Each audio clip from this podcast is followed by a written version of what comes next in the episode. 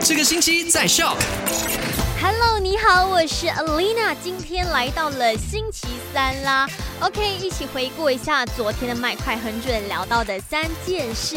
第一件事情就讲到，因为现在整个沙拉月都实行 CMCO 除了失屋嘛，所以呢，如果你近期需要去到古晋食屋或者梅里的 UTC 移动局服务柜台办理事情的话，再次提醒。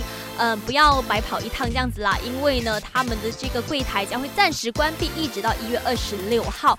想办理任何事情，去到当局的官网，或者呢拨打这个电话零八二四二九四三七就可以了。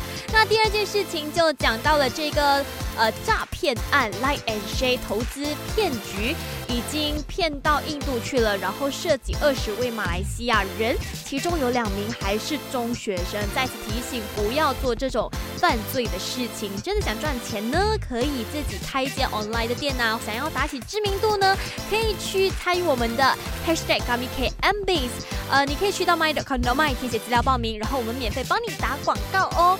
那第三件事情就讲到了昨天的这个全沙新增的确诊病例高达一百五十六宗，非常的多。再次提醒，这段期间不要到处乱跑，乖乖待在家里，不要再给前线的医务人员他们添麻烦了。好啦，今天下午三点钟再聊喽，留守买好玩。快用你的手机透过 Shop App 串流节目 SYOK Shop。